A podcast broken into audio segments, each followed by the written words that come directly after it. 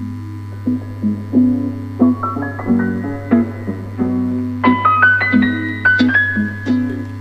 a todos, bienvenidos al episodio número 4 de No Todos Necesitan un Podcast, en donde hablamos de todo tipo de temas y exploramos los rabbit holes del Internet. Yo soy Zaira y él es mi compañero Shadi y el día de hoy les vamos a hablar sobre la neurociencia del amor. O sea, en pocas palabras te voy a explicar cómo es que lo que se enamora no es tu corazón, sino tu cerebro. Y también te voy a hablar de las fases del duelo. Wow. La neurociencia tiene más de 18 años ya estudiando las emociones positivas de, del cerebro, porque antes solamente se enfocaban en las emociones negativas. Estos estudios demostraron que lo que se enamora realmente es el cerebro y no el corazón. Estos estudios demostraron que lo que se enamora realmente no es el corazón, sino el cerebro. Nos enamoramos con 29 áreas de nuestro cerebro y se liberan 10 sustancias neuroquímicas. Todo lo que sientes te lo está diciendo tu cerebrito. Ok, dime más. Es muy básico el enamoramiento, o sea, se puede explicar muy fácilmente, pero ya lo que es más complicado es el amor. O sea, el amor sí existe. El enamoramiento es una farsa. en términos generales, todos estamos destinados a enamorarnos. O sea, te vas a alguien te va a gustar y te vas a enamorar. Pero cuando te enamoras, el de lo que te estás enamorando es de una proyección de lo que tú quieres, o sea, lo que tú quieres que esa persona sea. Entonces lo ves y dices, ay, está bien guapo. Y luego, de repente, cuando ya empiezan a caer estas, estos químicos, te empiezan a salir cosas que no te gustan. Este, dice que hay un estudio del Instituto Karolinska en Estocolmo que dice que estamos destinados a enamorarnos siete veces en la vida. ¿No más? Voy, güey. Qué intenso. Yo no puedo, bueno, yo no puedo creerlo. Creo que enamorarte es bonito. Voy a decir hermoso. Ay. Pero lo horrible son los rompimientos. Sí. Es no, o sea, si me dijeras de nada más siete veces, digo, ah, y lo, pero quieres decir cortaste Tienes seis. que cortar a seis. Ajá, exactamente. Y eso es una de las cosas que yo me quedé pensando. dije, "Ay, tienes que- que cortar a seis personas. El cerebro está preparado para amar a dos o tres personas a la vez. O sea, es decir, que no somos monógamos. Realmente nos hicimos monógamos porque nos conviene, pero nuestro cerebro puede amar a dos o tres personas a la vez. Y los hombres están más propensos a tener más parejas por sus niveles de testosterona. Le tienen tanta testosterona que se disminuye su densidad de déndrica, que es lo de lo- lo- las- la conexión de las neuronas. Entonces, cuando ven a una mujer, este, ven, o sea, es como que la escanean así y piensan, No hacen algo. Ah, sí, piensan solo en una cosa. ¿Recuerdas la vez pasada en el podcast de las relaciones tóxicas que decíamos que los hombres tienden a ser más simplistas? Entonces, sí tienes razón en ese aspecto porque los hombres, como tienen tanta testosterona, el cerebro básicamente no les da para más. Su hipocampo es más pequeño que el de las mujeres. Entonces es como una mujer te va, cuando llegas a, con una mujer y le preguntas de que, oye, ¿cómo estás? ¿Cómo estuvo tu día? Te va a decir toda la historia de su día, ¿no? Y un hombre, cuando le preguntas, oye, ¿cómo estás? ¿Cómo estuvo tu día? Te va a decir, bien. O sea, son como más simplistas, van al grano.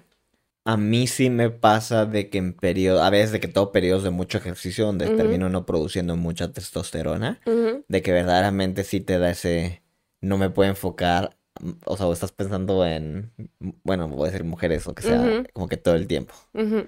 Pero sí, sí, sí, sí me identifico con eso. Sí. A las mujeres supongo que no les pasa, no sé, Mm-mm. No, en periodos de tenemos sí, pero los hombres de que están haciendo con mucha actividad física es de que estás como que todo el día de pensando en el asunto. Sí. Sí, sí, sí, es por eso, porque producen mucha testosterona. Eh, bueno, pero. ¿A, qué, a qué viene eso? Es como una introducción nada más al, a lo Ah, que no, a pensé que me iba a decir que por eso nos enamoramos los hombres más, pero a decir siento que el hombre no se enamora más. No, el hombre no, tiene el más actividad sexual. Porque en Sí. general como que lo necesita, si no, no puede pensar en otra cosa. Em, bueno, esto que te cuento es, de las mujeres les pasa por el contrario. Las mujeres, te digo, tienen el hipocampo más grande y una estructuración de interpretación y adaptación más grande porque ellas tienen estrógenos. Entonces esto nos hace tener conductas diferentes a la mujer y al hombre. Por ejemplo, no, bueno, tú no sé si hayas escuchado a, si tienes amigas que te han contado de que siempre se están quejando de cómo las, las quieren los hombres o de cómo las tratan o de que ¿Bien al principio, mal, al principio se portaban así y luego ya no hacen esto o algo así. Sí. Es por eso, porque los hombres son más simplistas. Ay, Bueno, no sé si se llama. eh, en cierta manera sí. Y que entiendo de que al principio. Pero es, ay, es que eso no, bueno, no sé si tenga que ver eso con testosterona o ese tipo de cosas. De que Sí, pero- porque eso. Creo que es normal en una relación de que vayan en como montaña rusa, en el sentido de que tienes el pico de la relación donde todo es perfecto y donde uno intenta porque todavía no está segura de la otra persona. Ujú. Pero obviamente conforme te enamoras, creo que uno deja de hacer esas cosas que enamoraron a la persona. Entonces empieza a ser más práctico y dices, ay, ¿por qué voy a invertir más tiempo si ya somos juntos, no? Ujú. Entonces, el hombre es más así. Es más el, el hombre. Sí, sí, al hombre no le afecta en ese sentido. Yo, por ejemplo, como hombre, si la chava no me hace como que, digo, más de comer, un favor, esas cosas así que hacía antes, me da igual, ¿no? Porque son cosas que puedo hacer yo. Ujú. Eh, no me importa que no sean detallistas. Me gusta, pero en general no, no es algo como que verdaderamente. Te ¿Cómo se llama? Mueva la balanza.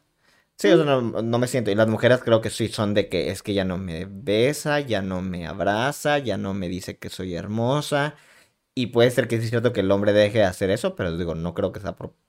Digo, es un punto de aparte, que no creo que sea falta de amor, simplemente porque uno es más simplista en ese sentido, donde dices, ¿para qué si hacemos juntos?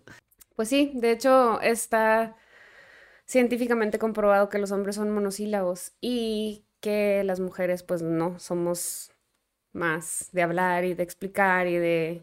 Son más de hablar emociones, definitivamente. ajá. Está científicamente comprobado que la mujer tiene un mejor cerebro que el hombre. Siendo tan distintos, son complementarios.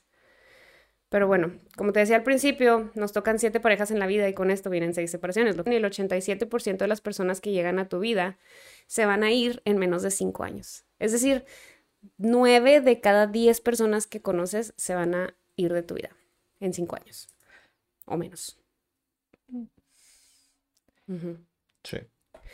Es por eso que, bueno, yo por ejemplo veo como que a mis amigas que conocen a una nueva persona y, y se, se ilusionan, ¿no? Y se enamoran y no, es que me trata así, me la, me la paso así, y luego de repente ya están, "Ah", están sufriendo. Y es como, bueno, pues estábamos hablando de la proyección, ¿no? O sea, es como que al principio proyectas algo en esa persona y se siente bien chido. A lo que quiero llegar es que hay como que aprender de la experiencia y pues disfrutar a la persona hasta que se tenga que ir, porque a lo mejor lo más probable es que se vaya, porque nueve de cada diez se van. Pero bueno, todos nos vamos a enamorar. Eso es una verdad absoluta. Te va a gustar alguien, va a llegar alguien a tu vida y vas a decir, wow. Así como les tú, wow. y bueno, depende de la edad en la que te enamores, vas a sentir el enamoramiento. Bueno, para todos es diferente, ¿no? Pero vas a sentir el enamoramiento de manera diferente, porque tus niveles de dopamina que se liberan cuando te enamoran, te enamoras, son mayores cuando eres más joven. Cuando tienes 16 años, liberas demasiada dopamina. Entonces todo el mundo es así como que te enamoras y "Eh, es lo mejor que te puede haber pasado en el mundo, es el amor de tu vida, te vas a casar con él, con ella. Pero ya después de los 23, 24 años empiezan a disminuir los niveles de dopamina. Entonces te enamoras, pero ya no te enamoras igual, te enamoras con menos intensidad. No sé si... Sería menos intensidad o con más miedo si te pasa. Porque siento que son de ese tipo de cosas y he platicado con las suficientes personas para como que, digamos que cada... Ay, no me acuerdo quién una vez dijo una analogía como de que era, era una herida. Entonces, de que, digo, la prime- el primer amor es súper intenso, entonces deja una herida, ¿no? Y que, y que cada amor después de eso es como parcharla, tratar de parcharla, pero nunca está completamente sanada. Entonces, de cierta manera, el siguiente amor, digamos que acabas de tener un Pues es que rompimiento cada- y conoces a alguien y puedes decir, es mejor en todos los aspectos que la pareja que tuve anteriormente, pero no te sientes igual dándote. Como que, ¿te me entiendes? Como que fatiga. Y es horrible el exponer y todo es... no, es, es feo, es feo y es padre a la vez, me refiero a exponer. Es, es padre cuando es correspondido que te puedes exponer a alguien y abrir completamente y ser vulnerable y esa persona es recíproca, ¿no? Donde puedes estar completamente desnudo en el sentido emocional, mental, si quieres, también físico, Sí. y, y estás cómodo con eso. Pero cuando es el caso de que te digo, termina no funcionando, creo que uno le da miedo volverse a poder, ¿cómo se llama? Abrir. Abrir. También aprendes, ¿no? De la, de la relación pasada. Es como aprendes y como que ya eres más precavido en ese sentido. No tanto que estés, bueno, también asustado, me, me imagino, pero también es como cada experiencia te deja como un aprendizaje y Sí, ya no vas a las creo, mismas en, cosas. en O ese te fijas que sentido, ya no vayas a caer en las mismas cosas. a ver, a veces admiro, de una manera extraña, ¿no? De las personas, y, y no las quiero catalogar de cínicos, pero los que se enamoran enseguida y luego se enamoran súper intensamente y no funcionan y luego van a la siguiente persona e igual. Creo que hay algo romántico en eso donde digas que pueden ser capaces de liberarse de, de manera tan rápida y espontánea. Pero creo que es malo para uno, ¿no? Porque termina, creo que también tiene un problema de que es, como tú dices, de que proyección Ujú. y que te proyectas en la siguiente persona. Y este sí es, y este no es. Y, Ujú. enferme- y cuando deberías, creo que tener un poco de tiempo y decir, bueno, ¿qué es lo que busco en una persona, ¿no? Ajá. Qué bueno tengo yo, qué estoy haciendo mal y todo ese tipo de cosas. Sí, Pero creo que es bonito esa fase de, ah, Dios, encontré a alguien. de Y, enamorarte. ajá, y es. Es- y son es- los es- ajá, y a destruir. Es que esos químicos, por ejemplo, la dopamina, es, es un químico también que te da cuando te metes cocaína. O cuando te compras un par de zapatos nuevos, o cuando te compras una bolsa, o cuando te compras unas pesas, o cuando te compras, no sé, whatever. Algo Pero- que te, pero- algo que te cause así como mucha emoción comprarte. Y obviamente ese, ese sentimiento, pues te gusta. Entonces, si te gusta enamorarte es porque te gusta que tu cuerpo, que tu cerebro te está dando es estos padre, es químicos que están bien ricos. No, me- no me acuerdo, no me acuerdo con quién, que estaba viendo una entrevista de alguien, ¿no? Y estaba platicando acerca de cómo él nomás tiene relaciones de 13 meses o algo así. 13. Tres meses. Ah. O sea, él, él, él, encanta el enamoramiento. Es que los tres meses son el, el, el periodo que dura como el desencanto, ¿no? Algo así me habían dicho. Creo que me habías dicho No, tú, te dije que tres meses. tres meses solamente es el tiempo que una gente puede fingir ser otra. Ajá, ah, pues está perfecto, ya Entonces se las vaya, personas que perfectas, sí, pero lo que decía es como que me encanta este periodo, entonces lo que haces es tener simplemente las relaciones, lo bueno que tiene la relación después de tres meses Y de que ya, bye. Y entonces de que siempre dice vivo en una etapa, vivo en una etapa continua de enamoramiento, ¿no? Y es Pues, como que lo disfruta. Muy Claro, bien. ya sé, digo, pues uno discutir acerca de que si es bueno en, en el No, no, pues bien por él, se la pasa muy bien. de- de futuros, pero pero pero sí. Eh, no me acuerdo qué te iba a decir, pero adelante. Ok.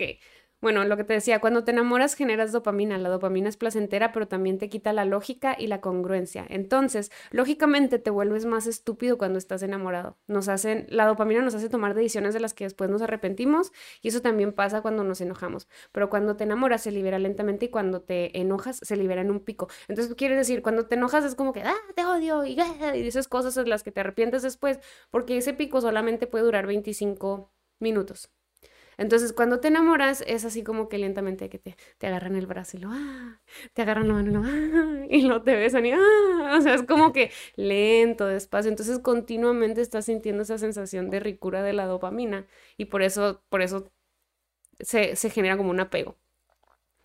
Y porque también liberas oxitocina, que la oxitocina se libera cuando tienes un orgasmo y cuando besas también se libera. Que no me acuerdo dónde estaba Bueno, la otra estaba viendo un video y estaban hablando de... Ay, no me acuerdo de qué. Era un tipo... Ay, voy a decirlo, pero no sé por qué. No, era un, era un tipo, era un tipo, es un tipo y de seguro si alguien sigue como cosas fitness en internet, no sé si hayas escuchado hablar de él, se llama Connor Murphy. Entonces, el tipo como que tenía que tener un físico muy bueno, o sea, supongo que se inyectaba esteroides o Mm. SARMs o alguno de ese tipo de cosas, ¿no? Ya sea videos muy graciosos. Entonces tenía como que una audiencia muy grande, no sé, digamos, dos millones de seguidores en YouTube, Mm, en YouTube. Y después, creo que se le empezó a caer el cabello Por, y la- está... por lo que se inyectaba. Sí, porque normalmente los esteroides un efecto que tienes es que pérdida de cabello por androgenización o no sé cómo demonios se llama o entonces empiezas a perder el cabello. Entonces creo que uno del empezó a tomar una cosa que se llama finasteride que ayuda para, para la pérdida de cabello, pero tiene un montón de, de efectos secundarios. Uno de ellos es como que más o menos te mete cosas en la cabeza.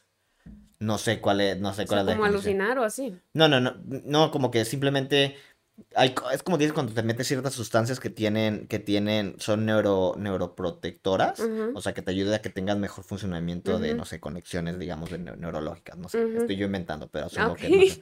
No, no, no, o sea, no estoy Pues sí, inventando como cuando tomas una pastilla, por ejemplo, si tienes depresión para que... Sí, pero me refiero, te, proto- te protege las neuronas Ah, y ok. no, no es como que te afecta, ¿no? Por ejemplo, cuando han dicho O sea, que no los esteroides, sí, por ejemplo, ciertos esteroides, digamos, como tren y esas cosas, trenbolone se llama, que te, que no has escuchado eso del road rage, de que por esto, que te ponen enojados, entonces yo supongo que son de cosas de que te afectan mentalmente, mm, entonces, digo, hay sustancias que no.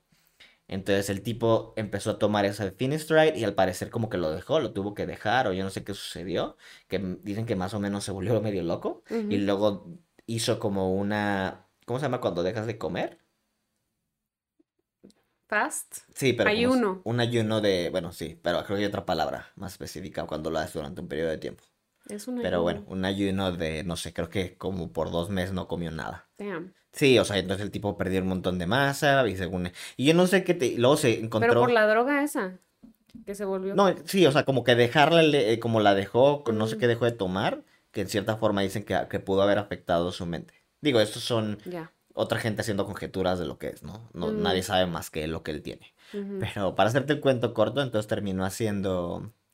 eh, se encontró según él a Dios y luego hizo como que medio yoga, yoga, Yogi. Ajá, sí, sí, luego como que ahora predica cosas bien extrañas. Súper raro el tipo. Entonces apenas hizo un video, un video de.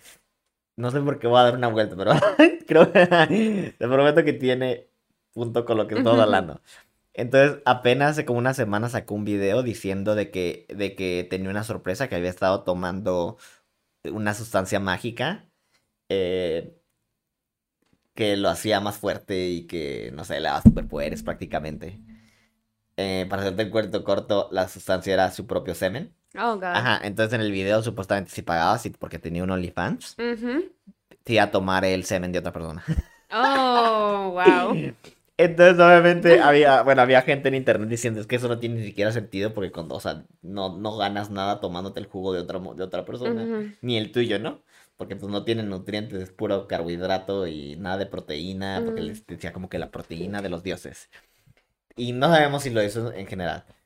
Pero me acuerdo de que había alguien, o sea, el que estaba hablando, como que analizando lo que estaba diciendo y dando sus conjeturas. Eh, dijo, o sea, que puedes al parecer comprar botellas de oxitocina. No sé para qué sirve, pero te las pones como que de manera nasal. Pues es un high. Es, la oxitocina es, es lo que sientes cuando tienes un orgasmo, o sea, te sientes muy bien. Así me pregunto entonces como que para qué, o sea, sí lo... Bueno, es el punto. Ah. Entre más oposición social le pongas a un cerebro liberador de dopamina, el problema se vuelve más grande. Cuando los factores sociales son más duros, te enamoras más porque liberas más oxitocina. Un cerebro que, les, que está liberando oxitocina, entre más le digas que no puede conseguir esa oxitocina, oxitocina o es, o no sé, está prohibido, más se va a aferrar a, a- a esa oxitocina. Es porque es, la oxitocina genera apego. Sí, no, sí lo veo. Te vas a enamorar más cuando hay un factor de estrés compartido. No sé si te has fijado, por ejemplo, ahora en la pandemia que están apareciendo más bebés.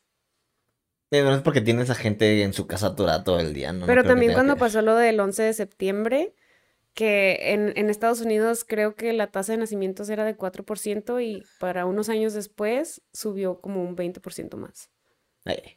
Por Porque cuando el- la especie se siente amenazada es como que yeah, empieza a vamos a reproducirse para más. hacernos más problemático moverte. ¿Qué? Que vamos a procrear para hacer, para hacerlo más problemático moverte. Em, sí, bueno, sí creo en esa manera de que pues, si pones a dos personas en una, o sea, obviamente el sexo, pues bueno, quién sabe. Ah, en una situación de estrés y porque generas o puedes desarrollar un vínculo y supongo que es intimidad y eso. Entonces sí veo eso sucediendo. El enamoramiento no puede durar más de tres años. Este, dicen que des- después de esos tres años, ya cuando tú decides quedarte con, con la persona con la que estás, es cuando tomas la decisión consciente de que lo amas, de que es amor. O sea, ya se convierte en amor y es, es habla de madurez. Esto pasa porque el cerebro empieza a desensibilizarse de, de todas esas sensaciones de dopamina que te, que te causaban al principio. O sea, por ejemplo, ya no vas a sentir lo mismo por esa persona que sentías los primeros tres meses de, de estarla cortejando o de estar saliendo con ella o de que, o cuando uno de los ejemplos que puede ser, no sé, más común es, por ejemplo, cuando tienes relaciones sexuales. Te estás teniendo relaciones sexuales tan seguido que llega un punto en el que te desensibilizas, o sea, de, estarlas teniendo tanto, entonces ya llegas, o sea, como ya tienen tanto tiempo juntos que es así como que, o sea, no es que no esté chido, pero pues ya, o sea, ya estás acostumbrado, entonces es como que, ah, pues vamos a ver la tele, entonces ya tomas una decisión consciente, te gusta estar con la persona y si te gusta esa persona, decides quedarte con ella. Bueno, no sé. Yo no lo veo, bueno, no sé. Sí.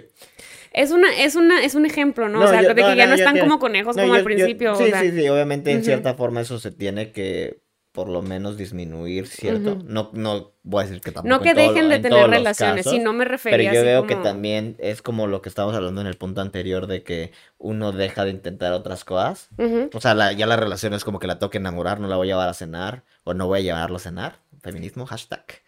Eh, A mí, a mí se me hace que, que está chido eso de, No, es pa- me refiero es padre. de ir a cenar y... No, yo sé, yo sé, pero me refiero, igual cuando vienen los niños o no sé, o la, o la relación se vuelve como que más, como que se asienta un poco. Ajá. en- y lo por ambos, ¿no? No solamente por uno. Entonces, no quiero decir que sea mala, ¿no? Porque creo que todos hemos estado en esa situación donde dices, sí, está padre a veces ir a cenar y lo, lo que sea, pero disfruto igual estando contigo en cualquier lugar. Sí, sí, sí. Entonces, si podemos vernos en la casa, cenamos o algo así en la casa, y vemos una película o nos la pasamos platicando hasta tarde, creo que es padre, ¿no? Es un intercambio, ¿no? En Sí, cierta sí, sí. manera.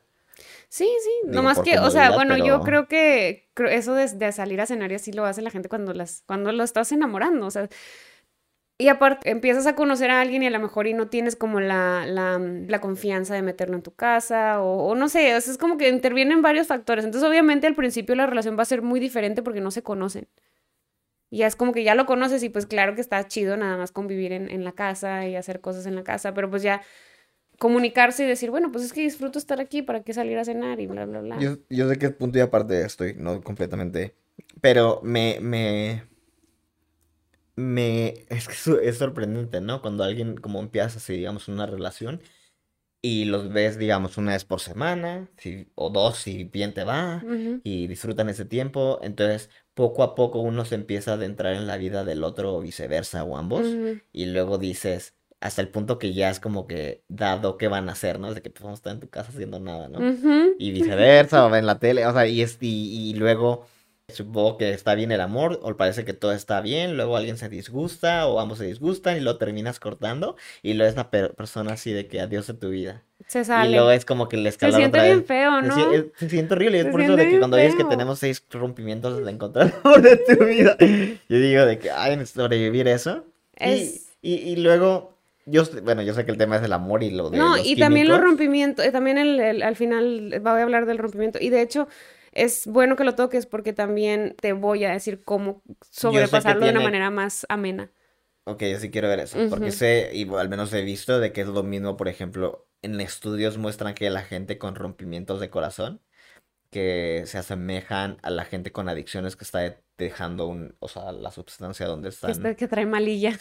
Sí, sí, sí, no, no, no, y sí es cierto, o sea, creo que es cierto, Dis- donde, donde uno mismo, o sea, busca, es como el, los mi- el mismo patrón en el sentido de que, digamos, por ejemplo, cortas, ¿no? Claro. Y dices, no le voy a marcar, y luego te manda un mensaje o algo, y es como que ese, ese de, Ujú. y luego seguir en lo mismo, es horrible, ¿no? Es lo que dicen de que, por ejemplo, un rompimiento en cierta manera es insidioso, como la muerte de alguien, un familiar. Aunque para mí siento que el tema de la muerte es mucho más sencillo porque es más, digo, se acabó, ¿no? Porque ya no lo puedes vas a ver ver la persona. Exactamente, el otro es de que, El otro te lo puedes topar y, uh, no, te lo puedes topar y es el hecho de que, de que es como una y él va a seguir su vida sin ti. Y es como Y que. tú también, oh, igual sí, tú sí, también, y tal vez no quieres, ¿no? Pero yo lo veo más como una bifurcación en el camino, donde cada quien toma caminos separados Sí, dame- y, en cierta forma ahí sigue, ¿no? O sea, ellos van en su camino, tú vas en el tuyo y es lo que le hace muy feo, ¿no? Porque la muerte es como que un, un callejón sin salida. sí. O sea, ya. O sea, Sí. está muerta la persona, es muy triste, lo recuerdas, está en tu corazón, si quieres, si te hace sentir mejor. Pero es final. Y el otro es de que lo que nunca sucedió, lo que pudo haber sido. Yo Ujú. sé más de qué es lo que hace un insidioso que sea un, Un un rompimiento. rompimiento. Y quiero saber que cómo puede, cómo puede Bueno, ahorita te digo, ahorita manera- todavía estamos hablando del amor. El amor es una decisión, como te digo, habla de la madurez cerebral y el, el enamoramiento no tiene eso, porque básicamente el en, en el enamoramiento te estás, te estás dejando llevar por todos tus impulsos. O, bueno, te voy a decir, ¿qué necesitamos para enamorarnos? Primero que nada, te tiene que gustar la persona. O sea, una persona que tú encuentras físicamente atractiva, va a ser más fácil para ti que te enamores de ella que una persona que no, que no encuentras atractiva, ¿no? Y, y estadísticamente a los hombres les gustan las mujeres de, no sé, caderas anchas, cintura chiquita y hombros pequeños, ¿no? Y a las mujeres estadísticamente les gustan los hombres de hombros anchos y... Ah, O sea, es como... yo, ¿no? Es como simétricamente más, o sea, entre más simétrico seas, más... Sí, son supuestamente los estándares Sí. de belleza. Entonces, bueno, eso es una cosa que necesitas para, para enamorarte. La segunda es tienes que admirarla, no tienes que admirar a la persona con la que estás. O sea, obviamente si no la respetas, no la admiras, no te vas a enamorar. Y la tercera es cómo te ayuda a resolver problemas. O sea, si están en un problema es de que, ah, no, mira, yo hago esto, tú haces esto, tú haces-", o sea, como que ya un- en, la en una manera más práctica. Y también cómo llevan la vida. O sea, si te llevas, por ejemplo, si te la llevas peleándote con esa persona todo el tiempo, o si te la llevas mal con esa persona, o siempre se están gritando, pues no te vas a enamorar de esa persona.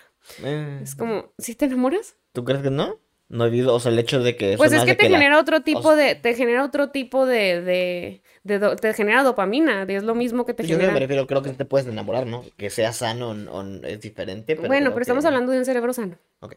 Estamos hablando de un cerebro sano. O sea, si a lo mejor y si te obsesionas y te, te generas un apego muy grande por todo lo que estás sintiendo, pero no es un enamoramiento, ya sería más bien ahí como un co- una codependencia, una, una, mm, sí, un apego.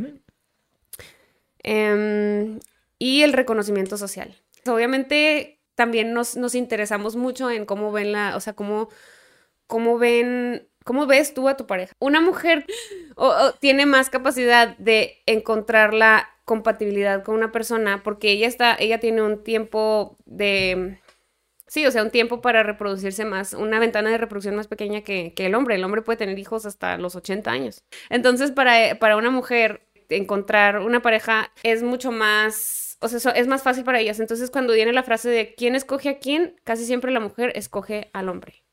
Porque la mujer es la que, Decide. la que decide, ajá.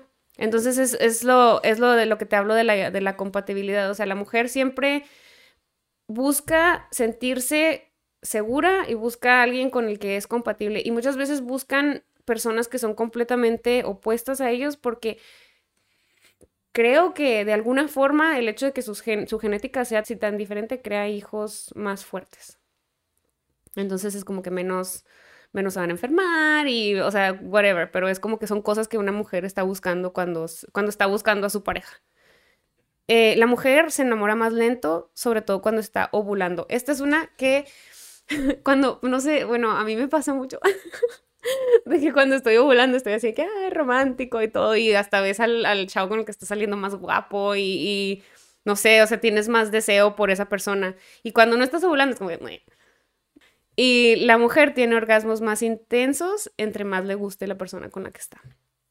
Pues el orgasmo de la mujer dura de 10 a 12 segundos y el del hombre dura de 5 a 7 segundos. Ah, y después de tener un orgasmo, los hombres generan prolactina y por eso, por eso cuando las mujeres tienen un orgasmo generan más, o sea, generan más... ¿Qué es lo que generan?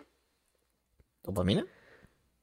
No, bueno, las mujeres como que después de tener un orgasmo siempre es de que quiero más, quiero más y los hombres generan prolactina y por eso se les va el deseo. Es como al revés. Y cuando te enamoras sientes mariposas. ¿Alguna vez has sentido mariposas en el estómago? Sí, pero no tienes... es- De hecho, ahorita quería toma- tocar en ese punto, porque luego dices de que estás enamorado si tomas, si te da... Diarrea. No, no, si te da, si te dan mariposa. ¿Sabes qué me pasó? Bueno, hace no mucho. ¿Qué? De que había alguien que me llamaba la atención y luego, digamos, me la topé y luego me dio mariposas en el estómago. Ajá. Obviamente no pasó, no pasó nada. Eh, pero me, me- el sentimiento se hace muy incómodo. Se hace súper- como que... ah. Yo nunca sentí mariposas en el estómago por ahí. Es sí, la neta no creas que me gusta y luego decía, pero ¿por qué si no la con, o sea, no conozco a la persona, no, no sé, se me hace que es medio antipática. Y pero sentí eso y no me ha tocado lo mismo. Me refiero, las veces que me he enamorado, que he terminado andando con alguien, nunca sentí mariposas. Y no se ¿Sentiste me hace que mariposas por alguien que ni siquiera te caía tan bien? ¿Cómo? ¿Sentiste mariposas por alguien que ni siquiera te caía tan bien? Sí, exactamente, y se me hizo bastante extraño, dije como que no entiendo por qué. O sea, no no Eh, obviamente la encontraba la persona atractiva, pero no entiendo por qué esa persona sí me generó, ¿cómo se llama? Mariposas en el estómago, no conociéndola, en, en- en vez de la pareja con la que tuve, ¿no? O sea, nunca hubo ese sentimiento de, como que sentía así. Estas mariposas son provocadas por el segundo cerebro, al que se le conoce como el sistema nervioso entérico, A el pipí. y recubre el tracto digestivo. Es una liberación de dopamina y serotonina en el abdomen, pero esta sensación también sucede cuando tienes la sensación de huir. Ah, tal vez sentía que tenía que vivir de A lo la, mejor de la no, o sala sea, de es como que me gusta, pero no quiero estar aquí. Bye. no me cae bien. y bueno, esas, esas son las, la- el enamoramiento, ¿no? Y la- el duelo. Oh, espérame, vamos a hablar un poco más de Bueno, amor. sí, sí. Oh. Ok, ya puedes, Dime ya. tus cosas de enamoramiento. No, no. No. bueno, las fases del duelo entran primero cuando cortas con alguien la negación. Y la negación la haces con la parte más inteligente de tu cerebro. Cuando te dicen, por ejemplo, ya no te quiero. De bola, o sea, de bola dices, no, pues yo tampoco.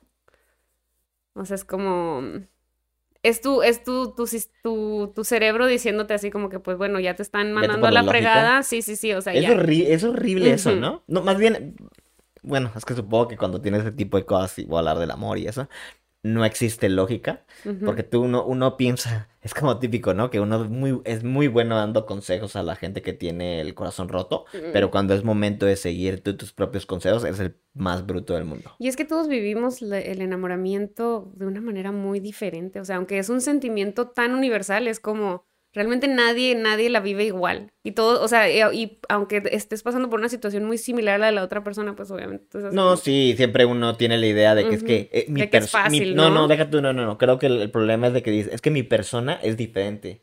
O sea, la persona que amo es buena y tiene un bonito corazón y va a entender que la amo y quiere estar conmigo, ¿no? Y es el autoengaño, la proyección en la otra persona como si la felicidad estuviera en alguien más cuando está dentro de ti. Y por ejemplo, de habla algo la negación. que, que también, o sea, es un tema que, que, ten- que se tiene que tocar de que mientras no tengas como ese amor propio, siempre vas a apoyar tu felicidad en la otra persona. Y es por eso también cuando, cuando rompes con esa persona sientes que se te va todo porque habías puesto toda tu, tu aceptación por ti mismo en que la otra persona te quería. Y eso te hacía, te daba un valor de cierta forma. Entonces, pues es como que, ah, Sí, es feo. Yo antes era, bueno, de, de decir de que, o bueno en aceptar eso de que digamos que alguien te dice que no quiere, yo como que... eh, Sí, sí, sí. Pero, pero es porque verdaderamente uno no está enamorado, ¿no? Que es alguien como que, vamos a ser honestos, no estás enamorado si no te duele. Y luego cuando ya hay más de por medio, que hay como que más, digo, que es entrelazamiento de las vías mutuas, y luego donde te dicen eso, y luego es de que sí, tú la lógica es de que, pues lárgate, ¿no? Sí. Y luego empiezas a pensar de que... y luego, ¿Qué, no sé, ajá. A ver, siguiente punto, a ver. Ira. Te enojas para retenerlo y le dices cosas que no sientes. ¿Tú haces eso? No, pues obviamente, o sea, sí me enojo después de, o sea, Bueno, hay gente que es muy... es que hay yo sí he pasado hay- por hay- todas las etapas del duelo. Hay gente, hay gente, por ejemplo, conozco de que son de los primeros de que, ¿sabes qué? Cortan, te bloqueo, bye, y no te vuelvo a ver. Ah, Que se me hace, pues eso es en, como en la... retrospectiva, se me hace- no se me hace mal. No, no, no, que es lo más sano que puedes hacer. ¿no? Porque es cierto, empiezas como que ese de que vamos a ser amigos, ¿no? Ay, y eso es ahorita de- te lo voy a decir, son de los errores y- de una y- separación. Ajá, y lo siento como que la ira, la- o sea, no, güey, es un, es un sentimiento muy feo de tener. Y lo de que termines odiando a alguien Pero que fue, que ocupó un lugar tan importante en tu vida. Sí, pero me refiero de que es normal, o sea, entiendo que sea normal, pero es lo feo de la... Y ahora es de que, porque siempre uno de que dicen, no, pues te corto y lo, no, somos amigos y te deseo lo mejor, ¿no? Y luego lo ves con alguien o la ves con alguien y luego estás de, hijo de, y lo me mintió, y luego no falta que es como la carrera de quién... esta Por ejemplo, luego también está el, el error de a veces de, bueno, supongo no si vas a hablar de eso, de empezar a comparar quién, quién sana más rápido. Y si la Ah, otra no, y los persona hombres sana más está, rápido. está científicamente comprobado que los hombres, por cada tres meses, bueno, no sé. ¿eh? Espera, por cada año que estuviste enamorado, te toma tres meses superar, o sea, como regresar a esos, a estabilizar esos niveles de dopamina y de serotonina y de oxitocina. A la mujer le toma tres meses por cada año regresar, o sea, a, la a normalizar esos niveles. Al hombre, no importa cuánto tiempo estuviste enamorado, en 28 días. No es cierto, eso yo no creo en eso. Pues, creo, creo que, sí, creo, eh, no sé, está podrás comprobado. decir que llegas al- a los mismos, sí, pero puedes decir que tienes los mismos niveles de, de, de dopamina, pero emocionalmente estás Ah, más sí, sí, sí, dañado. sí, sí, sí, O sea, o sea, yo puede estoy ser que creo que enseguida, porque el hombre tiene más distracciones más físicos, normalmente más físico de, no sé, entonces supongo, no, no, vo- voy a decir que, que, que- que tal vez igual eso ayuda. Como que yo digo tal vez igual porque es ane- anecdótica de que digo, ay, güey, no creo que sea cierto, o sea, nunca. Pues a mí se me me ha hace bien duro que sea tan poquito. Sí, bueno, te, te digo, con dopamina o algo, porque no es como. A lo mejor y nada más llega, o sea, atraviesas por esa como estabilización, pero tú, tú, Mi emocionalmente sigues medio dañado. sí, Ajá, es lo o que yo te decir, te creo o que tal tal vez vez. te hizo tanto daño Porque que... me ha tocado, digamos, que, que, que cor- corto, ¿no? Y mi vida es, o la forma en que yo lo pienso, digo, pues que no pasó nadie, no se murió nadie. O sea, no me despidieron, no tengo problemas para comer, no tengo problemas para ejercitarme, no tengo problemas para hacer esto, leer, bla, bla, bla. Y digo, pues mi vida es normal, ¿no? Entonces estoy agradecido porque nada ha cambiado, pero emocionalmente digo, pues no me siento, no me siento Me bien. siento roto. Ajá, te sientes Sí, te roto, sí, es roto. problema, ¿no? El hombre, porque el hombre tiene que poner cara, Y es porque que de cierta eso. forma está socialmente no aceptado que el hombre esté llorando a cada rato. Y créeme que a mí, o sea, no me gusta esa parte de, que, ajá, güey, lo tratas de buscar como alguien para, o sea, como que poder liberarte y luego empiezas a Es hablar y- buenísimo y, llorar. A mí me encanta llorar. a mí no me molesta llorar, pero creo que también llega un punto donde, donde dices, oye, ya, respétate, ya, o sea, Pero nadie es que no murió". tiene nada de Sí, malo. tiene que, o sea, bueno, digo, yo como lo veo. Mira. Y luego empieza uno a llorarle a alguien y luego como que ya dices, ya me cansé de esta persona y ahora buscas otra para contar tus problemas. Ahora de cierta quiero- forma balancear de Pues que es que no, nadie escucha todo el golpe Pero de- fíjate que alguien que te escuche y que te vea llorar activa como la, los espejos neuronales. Entonces, cuando tú activas tus espejos neuronales, te haces una persona más empática. Y ser una persona empática activa una parte de tu cerebro, que creo que es la parte derecha de tu cerebro, que es como que te ayuda, te ayuda a ser empático. Y si eres una persona sana de tu mente, o sea, vas a escuchar a esa persona llorar y no te vas a burlar. Ah, no, bueno, sí, o no te vas a enojar también. y así, ¿sabes? Entonces es como para la otra persona escucharte llorar también de cierta forma es benéfico. Sí, no, no. Bueno, en- voy a decir también es como cuando dicen de que la gente que da terapia, o sea, de los terapistas psico- que en cierta ajá. forma también se da terapia mientras Sí, sí, ayuda a alguien más. Y sí creo en eso. O sea, no estoy diciendo que esté mal o que la otra gente no lo quiera escuchar o que no ayuda, ¿no? Yo, en lo personal, me, me, me, me fatiga, me fatiga mucho el hecho de que Ay, me sentirme... encanta llorar. Me fatiga, me fatiga el hecho de ser tan emocional y luego decir, por ejemplo, porque lógicamente uno piensa de que, eh, pues digo, nadie se, es que nadie se murió, nada cambió en tu vida, nada cambió. Y Pues luego, no. como dices, no puedes proyectarte Pero llorar te ayuda a... No, sí, no estoy diciendo, nunca he No, pero que te voy a decir por qué te ayuda. O sea, llorar te ayuda porque liberas.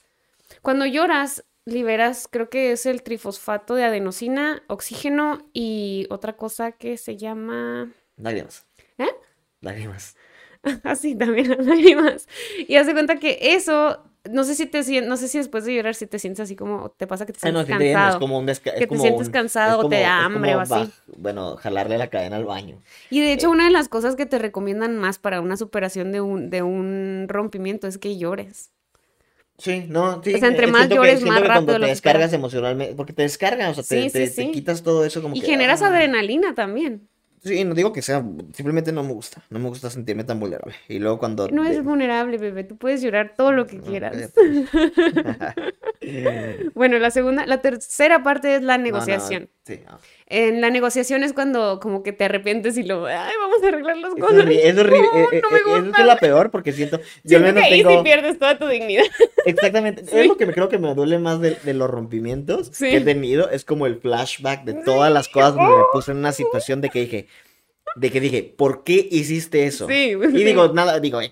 Ya, ¿qué pasó? Ya lo Pero, hice. sí, sí, pero es el hecho de que por qué tenía, o sea, y luego cuando tienes eh, tentaciones, ¿no? Porque digamos que te emborrachas Ay, o sí, algo no, y bueno, el no. teléfono y lo dices, uy, o no sé. o- Microlar, ajá. Sí, sí, sí. Lo Y ahí vas, no, pero es que y no, era- y luego mandar mensajes y luego que están bien de, o sea, neta, es por eso dicen, lo dicen que compa. cuando, y lamentablemente van a tener, de que dicen cuando tengas, no es, es lo que es el consejo que se dan los hombres, que cuando vas a hablarle a un ex o algo o algo, dicen que te masturbes. Mm, Que te masturbes y que eso ayuda como a liberar lo, lo que tienes, o sea, como dices, la testosterona o algo de que más o menos bajan el los niveles nuevo. No, no, baja los niveles y que ahora sí estés pensando con la cabeza. Ajá. Entonces, de que... Sí, pues sí bajas los niveles Ajá, de entonces testosterona, ya como sí que tiene digas, mucho ah, sentido. fue, fue un error, no voy a hacer nada, ¿no? Ujú. Eh, o, que, o creo que la otra versión es de que te duermas y... No, creo que la otra es más efectiva, Sí. definitivamente. Y que ya no lees las cosas. Y la yo- cuarta es, ah, perdón. No, nada, eso, eso de que me recuerdo de mensajes la otra vez de que viendo mi teléfono y lo dije.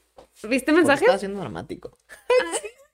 What? Sí, me avergoncé, la neta, me dio vergüenza. Bueno, la cuarta es depresión y la, no sé por qué le puse uno, pero la última es aceptación y es cuando ya, ya te digo que ya llegas a un punto en el que dices, bueno, ya, ya lo dejé, ya lo voy a dejar ir.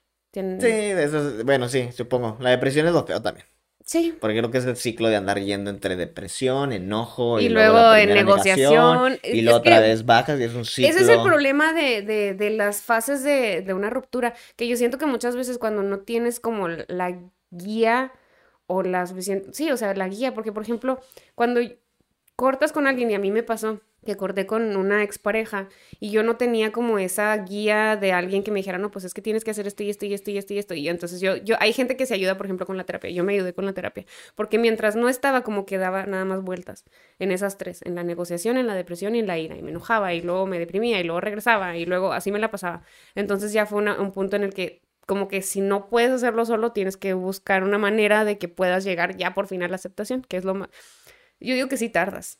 Es no- bueno, pues sí. Tardas Sí, la neta. No, no, y creo que independientemente de que te dé alguien un consejo, Sí, no, uno no. no lo hace caso porque creo que tienes que vivir el proceso. Por eso creo y- que y también un tienen que darte herramientas y es muy importante. Sí, o sea, terapia creo que es lo mejor porque en Ujú. cierta manera es de que acepte el proceso, vive el proceso y luego Ujú. aprender el proceso. y dejar que En fluya, vez de, o porque creo que sea, hay gente que también los empiezan a distraer o dices, cortas con alguien y luego te das con la siguiente persona y Ujú. es como que lo mismo, dopamina y que Y es muy que eso es feliz, muy pero malo. nunca terminas, nunca terminas, por ejemplo, dejando a la otra ¿Y sabes persona por que qué fluyan pasa todos eso? los sentimientos que tenías como embotellados. porque cuando estás generando dopamina por una persona es imposible que te enamores de la siguiente. Imposible. Si todavía No, pero no es que sí. creo que uno no busca, cuando buscas un sustituto, no buscas enamorarte de nuevo, ¿no? Más bien buscas Distraerte. distraerte y Mm. sustituir sentimientos de que digas, ah, no voy a llorar. soledad. Y luego por eso siempre está como en el que, o sea, el mismo ciclo ese de que hasta que entiendes que dices, bueno, voy a aceptar de que la otra persona no quiere estar conmigo. Que no es malo, digo, a No. veces es una bendición para muchos. De hecho, y sí, luego es el hecho que de se que, vayan a la fregada. de que, y creo que hemos, una vez estábamos hablando de esto. ¿Sabes qué es lo mejor? Que se van y te dan espacio para que encuentres la persona que sí es para ti. Sí, Y, te digo que no me acuerdo de una plática que estaba, digo, seguro leyendo cuando, cuando tuvo un rompimiento, ¿no? Y estaba, no, y, dice el, cha- el chavo algo muy interesante porque está como que en, en una conferencia y le pregunta a un chavo y luego como que está a punto de llorar, le dice, es que, o sea, me cortó mi novia, ¿no? Y luego, no, como era el amor de mi vida. Mm. Ajá, y lo dice como que cómo puedo algo para volverme a sentir mejor, porque se siente horrible, ¿no? Y está como que te digo, que entre llorando, y luego le dice el otro, primero que nada, o sea, cuando yo busco a alguien, busco a alguien como tú, ¿no? Una, un guerrero, o sea, alguien que haya sido, ¿cómo se llama? Que, que haya sido dañado y que se haya rehecho.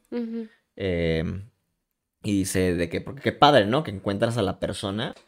Te apuesto que cuando, cuando piensas en alguien, o sea, en tu amor ideal, el amor ideal de tu vida, la primera cosa que dices, quieres que alguien que te ame, tanto como te ame, como tú la amas, ¿no?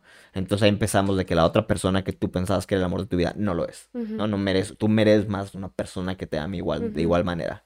Y lo dice la otra de que quieres, yo cuando me enamoro, dice el, el, el conferencista, dice, yo busco a alguien, o sea, que se le hace atractivo a alguien que tiene, ¿cómo se llama? Heridas de guerrero. ¿sí? Que, has, que, ha, ido, que ha estado en la cancha y que, que ha sufrido y que ha vencido, ¿no? Que tiene cicatrices, porque sabes que esa persona está, cuando, cuando en el momento que ambos estén de acuerdo de, de hacer una relación y, ¿cómo se llama? Enfrentar la vida si quieres, que, que va está dispuesto a hacer todo, ¿no? Y que tiene la experiencia y, y el amor y que, y que, qué mejor que eso, ¿no? Que tener una pareja que está comprometida al 100% junto con, o sea, contigo. Ujú. Y eso me hace de que, pues es cierto, ¿no? Uno se pone a andar pensando y de que quieres proyectarte en las demás personas, de que la, es la mejor persona del mundo, era quién sabe qué, y acá. Ujú. Y no es cierto, Le todas das las personas, que ni uno tiene, tienen, ¿no? ajá, exactamente, y disculpar las fallas, y creo que tiene que ver, por ejemplo, cuando hablamos con lo de las relaciones de tóxicas de la vez pasada, que te digo, uno proyecta y quiere, quiere ser padre y ayudar a las personas, y dices, no, o sea, todos tienen, todos tenemos primero defectos y virtudes, ¿no? Tu pareja, quieras o no, te guste o no escucharlo, no era perfecto. No, nadie ¿Sí? es. Exactamente, ni tú eres perfecto, entonces búscate a alguien que sea compatible, que esté dispuesto a afrontar el mundo contigo. ¿sí? Con el mismo porcentaje y las mismas ganas. Es lo que es lo que te decía ahorita, o sea, como que estar con alguien con el que puedas tener una vida en el que los ambos se apoyen y tengan como esa dinámica de relación en la que es como llevadero, bonito Sí, y Mira, saludable, más que sa- nada, sa- ¿sabes porque qué me también hay muchas hay muchas parejas que que se llevan, pero es bien poco saludable y Sí, es que, que luego hay gente que también le gusta como que la explosividad en las relaciones, cosa a mí no me El gusta. drama. Ajá, y siento que a veces como que te llena porque es emocionante, pero creo que lo haces para... No, vamos a ser honestos, a Sí, veces es emocionante, ¿no? sí. Pero creo que a veces, muchas veces, tapar las carencias donde no hay compatibilidad, pero te gusta la explosividad y como que la agresión, no la agresión que sea en física, ¿no? Pero que sea, por ejemplo, de que en la, como que, ay, lo, nos queremos, nos amamos y el drama, ¿no? Sí, como ah, subidas y bajadas, ¿no? Sí, Es sí, como- sí, y veo sí hay atractivo en eso, pero te digo, no es para la, para, para, ¿cómo se llama? El, para un futuro. Pues sí, ahí ya es como la codependencia también. Sí, otra y, vez. y, y, y- te dije, creo que te, te estaba platicando la otra vez, ¿no? De que creo que ahora he regresado a muchas de las, de las opiniones que tenía antes. Donde, por ejemplo, yo siempre de- decía, cuando hablaba de una relación, decía, yo quiero una persona que no me necesite, ni que yo la necesite a ella y que, y que, Es lo mejor. y que uno ande con la persona o que ambos estén de acuerdo eh, por gusto, ¿sí? Donde cualquier día que corten, no hay de, o sea, dices, la otra persona va a conseguir a alguien mejor, igual que tú, y va a ser feliz. Y tú igual, si te corta o cortas lo que sea, y vas, o sea, va a estar bien, ¿no? Porque no hay condependencia y es un amor puro en el sentido de que uno no depende del otro, pero ambos se deciden estar juntos. Y obviamente dice uno, es, es- dices eso en papel, ¿no? Y lo terminas metiendo en una relación donde hay codependencia y creo que yo te he platicado de mi, de mi relación tóxica, lo que sea. Eh, y ahora como que regreso a, mi- a mis orígenes, digamos, de que digo, bueno, porque si estaba pensando en eso, terminé con eso, ¿no? Porque también es muy fácil hablar a veces. Te tocaba aprender eso. No, eh, porque te digo, eh, es muy fácil a veces de que tener opiniones y decir eso y No, cuando está, y cuando es tu momento, porque creo que todo está, está como, como, hay veces que las, las historias están enredadas, entonces un, sin que te des cuenta, terminas llegando a un punto donde no te viste en un principio o no hubieras aceptado eh, llegar a- si te hubieran preguntado, Y es como los consejos que das terminas teniéndote los que dar a ti mismo. Sí, sí. Bueno, los errores en una separación es no aceptas la magnitud de la pérdida. Eso lo veo como no aceptar la magnitud de la pérdida. Creo que minimizar el hecho de que te cortaron es como que, ah, no importa. Es, eso no. Cuando debes decir, fuck, me cortó alguien, o sea, y va a afectar mi vida. ¿Sí me entiendes? Creo que es más bien, se refiere a minimizar. Idealizas el pasado.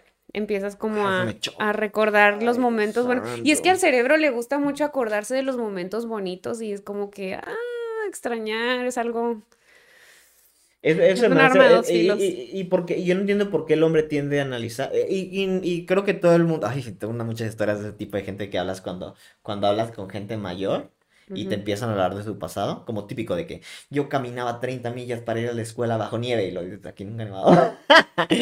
Pero sí me entiendes de que ven como que eh, con otros lentes del pasado. Entonces, no sé, hay un libro, hay un libro muy famoso que se llama En, bu- en, en busca del tiempo perdido de Marcel Proust. Entonces, en cierta forma es de que dice de que describe desde su infancia. Entonces dice que no es como que habla de las cosas como son, ¿no? Sino Sino como la como la, ajá, como la recuerda. Y creo que muchas veces, por ejemplo, en una relación de que terminas cortando, y cuando te está tratando de engañar diciendo que la persona era mejor de lo que era, ¿no? Y dices, pero eran... pe-". Ay, me acuerdo de la película de 500 Days of Summer. Y me da, me da como... Corajito. No, me da cringe de Ah. que digas, porque uno también lo ha hecho, no se te ha tocado donde Sí. empiezas a idealizar la relación y dices, no. Sí, sí. Y otra es, quieres volver. Sí pasa. Se busca mantener una amistad. Mira, lo de- bueno, pues creo que primero lo de quieres volver, no se me hace mal, ¿no? Porque puede ser que sea literal un error o mala comunicación, Ok. pero creo que la persona... ¿Qué? ¿Sí? ¿Crees que la persona? No, creo que, creo que el error es que la gente tienda a regresar a lo que ya tenía cuando lo que ya tenían falló. No sé si me explique. En vez de regresar y empezar una nueva relación, o sea, cosa más, enterrando lo que no funcionó, tienden a querer regresar como que nada sucedió y... Pues, pero para eso necesitas una, una... Necesitas realmente dejar atrás todo lo que pasó. Yo Y sé, para que por una eso para persona eso necesitas terapia y realmente... necesitas cierto Sí, tipo de gente y donde para que una entiendan y digan, sabes que esto falló y lo vamos otra vez a empezar de cero. Y creo que la gente no, porque somos muy cómodos, ¿no? Regresas, es como cuando alguien te insulta y dices, perdón, te quiero. Y lo, ah, ok. Y no, o sea, cuando haces un, cuando y eres alguien que lo rompes el corazón, las cosas creo que no son tan, tan sencillas, especialmente con una relación que toma ambos y es, no sé, creo que es más insidioso.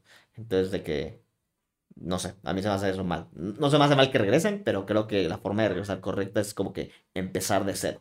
Mm. Y necesitas terapia. adelante. Creo que s- hay gente que lo ha hecho, sí se puede, pero pues no, no todos lo logran porque no todos pasan por ese proceso de, de terapia Sí, y de gente que- realmente dejar atrás lo que se tiene que dejar atrás. Es Y- difícil, es muy Ah. difícil. Porque sí es cierto, o sea, una vez que ya rompes a una persona, ya esa persona Es feo. Se busca mantener vínculos afectivos. Es como cuando intentas mantener este relación todavía con la familia. O sea, como que no le hablas a él, pero le hablas todavía a la familia. A mí me daba mucha pena borrar a los familiares de uno de mis exnovios y los tenía todos en Facebook. Pero al final, la neta, sí los terminé borrando a todos. Lo mejor. O sea, la verdad yo como lo veo es de que digo, pues, la net- no es que no me importe esa- gente, porque te digo, si los ve en la Pues calle, los vería con mal, gusto, pero lo digo, pues no, güey, o sea, no quiero saber nada de ella, no me importa nada de ella, ni, ni es como los amigos mutuos o amigos de a Sí, ella. bye. Digo, para que lo, o sea, y me da pena y lo que quieras, pero le digo, pues me valen, güey, o sea, no estuvieron en mi vida un montón de tiempo, no es como que Ujú. y si te digo, si los veo, pues los saludo, ¿no? Pero no quiero saber de su vida ni cosas tener, ahora con Instagram o algo, ver historias donde aparece ella. Es de que, pues no, no me importa. Sí, la verdad es que sí tuve también, o sea, también no me gustaba de que veía que su- la familia subía fotos y salía él y yo así como... Pues sí, es como que uno, y creo que eso tiene también que ver con así, el... No, que- tiene que ver también con lo de, no sé si has dicho como que de adicción, lo de adicciones, de que te dan una pequeña dosis Una de la otra persona y ahí estás, ¿no? Porque lo dices, es que me da pena por ellos y dices, no, y no te mientas, no te mientas es quien está escuchando. No te No, mientas, es que es que, ajá, o sea, es mentira, o sea, porque uno empieza, hijo, uno es buenísimo, ¿cómo me molesta? Bueno, no me molesta.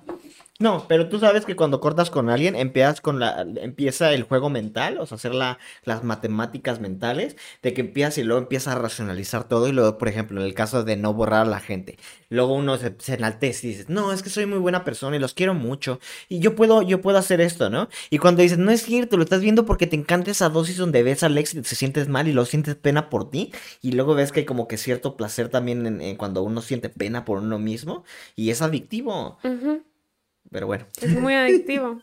Pues es que también estás generando otro tipo de químicos ahí. Sí, que son adictivos al Sí. cerebro y lo quieres sentir pena por ti mismo Sí, porque se siente placentero. bien, es, de que, es como la gente que se auto, creo que la palabra es autoflagelarse, que se lastiman y es porque hay cierto placer en eso. Y es lo que haces, por ejemplo, de que el ver a tu ex porque dices, ay, no, no quiero ver, pero ahí estás en el Facebook estoqueándolo eh, o a los amigos y a ver qué, qué dice y a ver si sale con alguien y es ¿para qué? Idea reflexiva de venganza. Aquí aparece el desamparo, el enojo, la desolación, la angustia, la necesidad de una explicación, justicia, tristeza y vulnerabilidad. Aquí, ¿alguna vez has sentido la necesidad de vengarte de un ex? Eh, no, digo, no. Creo que la mejor venganza es que te vean feliz.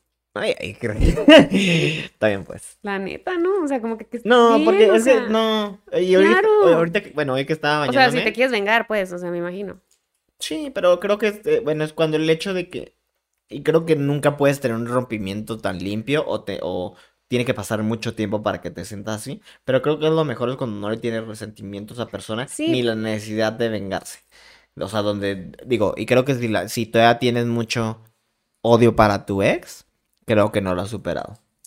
Siendo honestos, creo que lo mejor es cuando dices, bueno, pues le deseo que le vaya bien. Que le vaya bien. Sí, o sea, no pues estás de hablando de o que ahí ya, ya llegó a la, a la, la persona que, que está con su necesidad de venganza, no ha llegado a su, a su etapa de aceptación. O sea, esto es, un- es como Los errores. los errores. Los que- errores, pero yo creo que también son ese tipo de cosas donde debes de actuar como que ya lo superaste para empezar a superarlo. Sí.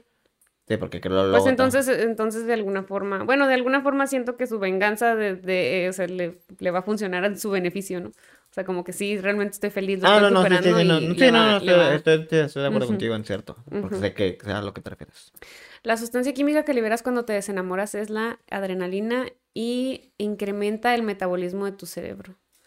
O sea, que también es placentero. Bueno, también, bueno, no, es, es como adictivo estar sufriendo. Ah, es lo que decíamos ahorita. O sea, porque estás generando adrenalina y tu metabolismo se acelera. Y también por eso muchas veces la gente o pierde peso o gana peso cuando, cuando rompe.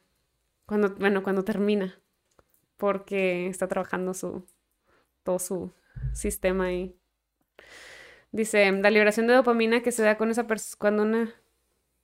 La liberación de dopamina que se da con una persona no va a disminuir metiendo a otra persona. No te puedes enamorar si aún generas dopamina por una persona. Un clavo realmente no saca otro clavo, nomás te distrae de tus verdaderos dopaminators. Sí.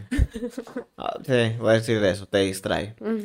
Eh, tal vez, es que también hay situaciones bien difíciles, porque por ejemplo hablamos del rompimiento de que perder vínculos, ese tipo de cosas, pero creo que hay gente, por ejemplo, los divorcios cuando tienes niños y no puedes de plano olvidar a la otra persona porque, ajá, entonces... el papá o la mamá de tus hijos. Sí, y lo tienes que ver porque comparten custodia, lo que sea, o tal vez todavía están bajo la misma casa y es el hecho de que cómo puedes de manera sana llevar una relación, ¿no? Porque creo que yo veo como que a veces ciertos divorcios donde la pareja. Creo que todavía hay sentimientos, ¿no? Alguien resentido. Claro, y, es que siempre vas a sentir algo por esa persona. Sí, pero me refiero a si me empiezan a llevar a los niños, ¿no? Entonces, como que la venganza de que me voy a vengar del, a través del niño, ¿no? Ay, no. O que meterle ideas, o sea, papás metiéndole ideas de que tu mamá o tu papá es un hijo Pero eso es cuando una persona, cuando la persona todavía no lo supera. Porque, por ejemplo, yo he visto en, en divorcios también que, que pasan donde la, la, una de las partes sigue como obsesionada, enamorada de la otra persona y se encarga también de hacerle la vida imposible a los hijos para con, con la otra con el otro con el otro papá o mamá. Es como siempre está Sí, porque están enojados y nunca lo han superado y no han trabajado en sus problemas, ¿no? Qué feo. Es lo que te digo que es más difícil. Y no entiendo pues supongo que terapia es la mejor, la mejor opción para este tipo de personas. Porque creo que a veces uno no puede, por ganas, o sea, cruzar el camino, o sea, que necesitas más herramientas. Uno de los químicos de tu cerebro que genera el apego, como habíamos dicho, es la oxitocina. Cuando rompes, pues ya no se genera esa oxitocina y el apego empieza a caer. Desde un punto de vista, no existen las almas gemelas, lo que están haciendo es liberar oxitocina y por eso sientes ese apego, pero cuando terminas, pues el apego se va lentamente yendo de tu cuerpo. No. de tu mente. El apego lo generas, no sé si el día te lo había mencionado con los abrazos, con los besos, con el orgasmo. Entonces una vez que eso deja de suceder ya el apego se va yendo. También cuando empiezas como que a lentamente dejarle hablar de una persona vas generando menos oxitocina, entonces el apego se va quitando también. La vasopesina es la hormona antidiurética, procesa la pertenencia y celos. Esta hormona es la que te vuelve celoso. Entre más celoso también puedes ser más infiel. Siento que es una gente, eso es una proyección, como la gente que acusa a otro de... Es que aquí, aquí tiene mucho que ver como ya también tus factores biológicos, o sea, cómo, eh, cómo viviste tu vida desde chiquito. O sea, por ejemplo, si en tu casa, en donde, en tu núcleo familiar había infidelidades, es como lo que puede, lo que puede hacerte que seas más infiel de, en un, en un... Eso se me hace sorprendente. Por ejemplo, la gente que viene, que viene, estadísticamente la gente que viene de, de hogares rotos, que son más propensos a tener un hogar roto, lo cual se me hace muy sorprendente, ¿no? Por ejemplo, los que tienen papás borrachos, no voy a decir o más borrachos, y que resulta que ellos también se vuelven alcohólicos. Y es de que, ¿por qué se.? No, digo, no, obviamente no somos aquí para dar consejos médicos, ¿no? Pero podemos preguntar de que, ¿por qué esa gente si ve el ejemplo del, digamos, que tuvieron una vida muy sufrida por, por la adicción del papá o de la mamá o algo, porque caemos en los mismos patrones. Pues por, es por porque es lo que has aprendido desde muy chiquito. O sea, estás diciendo que es acondicionamiento.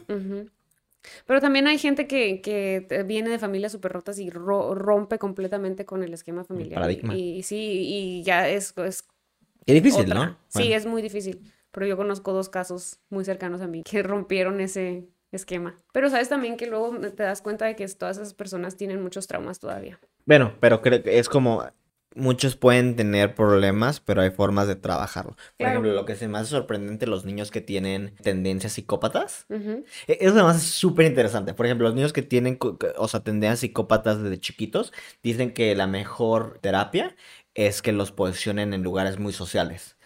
Porque lo que hace el cerebro es que por lo menos si tienes tendencias psicópatas, em, la gente te empieza a rechazar. Pero como que los psicópatas no tienen esa parte sentimental, lo que hacen es que empiezan a afinar mucho su psicosis a cosas muy específicas. Entonces pueden en cierta forma tener una vida social bastante normal. O sea, prácticamente muy normal o ser muy buenos socialmente y esa parte de la psicosis es algo muy, muy específico que es lo que la, la saca. De hecho, una parte de, de una de las conferencias que estaba viendo es que te dice que cuando te enamoras lo comparan mucho con, con, con, con las personas que tienen esquizofrenia, porque empiezas como que a actuar de una manera irracional y, y o sea, pues sí, no, no te importa nada, ¿no? ¿Y qué? O sea, es como que estoy enamorada de este y qué, y empiezas a hacer todo para, para estar con esa persona. Yo veo como que la explosividad en el cerebro, así de que todo está con cortocircuito. También la serotonina te vuelve obsesivo. Y cuando ya no es en serotonina, que ya rompes con esa persona, este, te genera una tristeza profunda y sensación de dolor. Es, es lo que te hace como entrar en depresión. Y como mencionábamos ahorita lo que decías tú, la testosterona inhibe el proceso de llorar. Entonces, por eso no lloran los hombres. Sí lloramos, pero de diferente forma. Pues sí, supongo. ok. bueno, pues ya nada más así para cerrar el tema. Bueno, puedes tú decirme qué es lo que crees que debes de hacer ante una separación. Creo que lo mejor es la completa desconexión de redes sociales, borrarse y luego también hacer una lista de las cosas que hicieron. Bueno, las cosas, porque creo que también hay, hay introspección, que es muy buena, que decir, bueno, ¿sabes qué? Eh, hice esto mal, ¿no?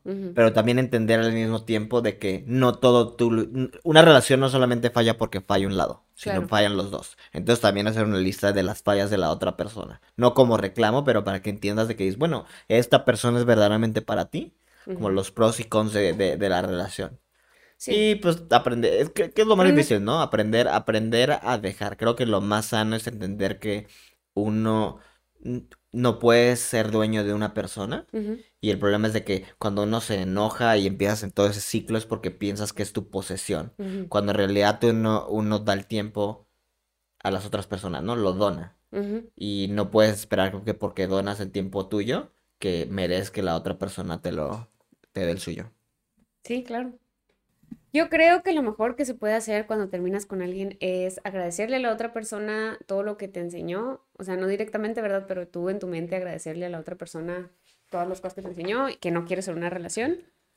Es llenarte de un círculo de apoyo en el que te sientas en confianza de contar pues tus emociones y donde no tengas miedo de ser vulnerable y para que puedas sacar todo y superarlo, crearte como unos hábitos nuevos, o sea, hábitos que te hagan sentir bien, como hacer ejercicio, meterte a hacer un hobby que te guste, enfocar toda la atención que estabas enfocando en esa persona, enfocarla ahora directamente a ti.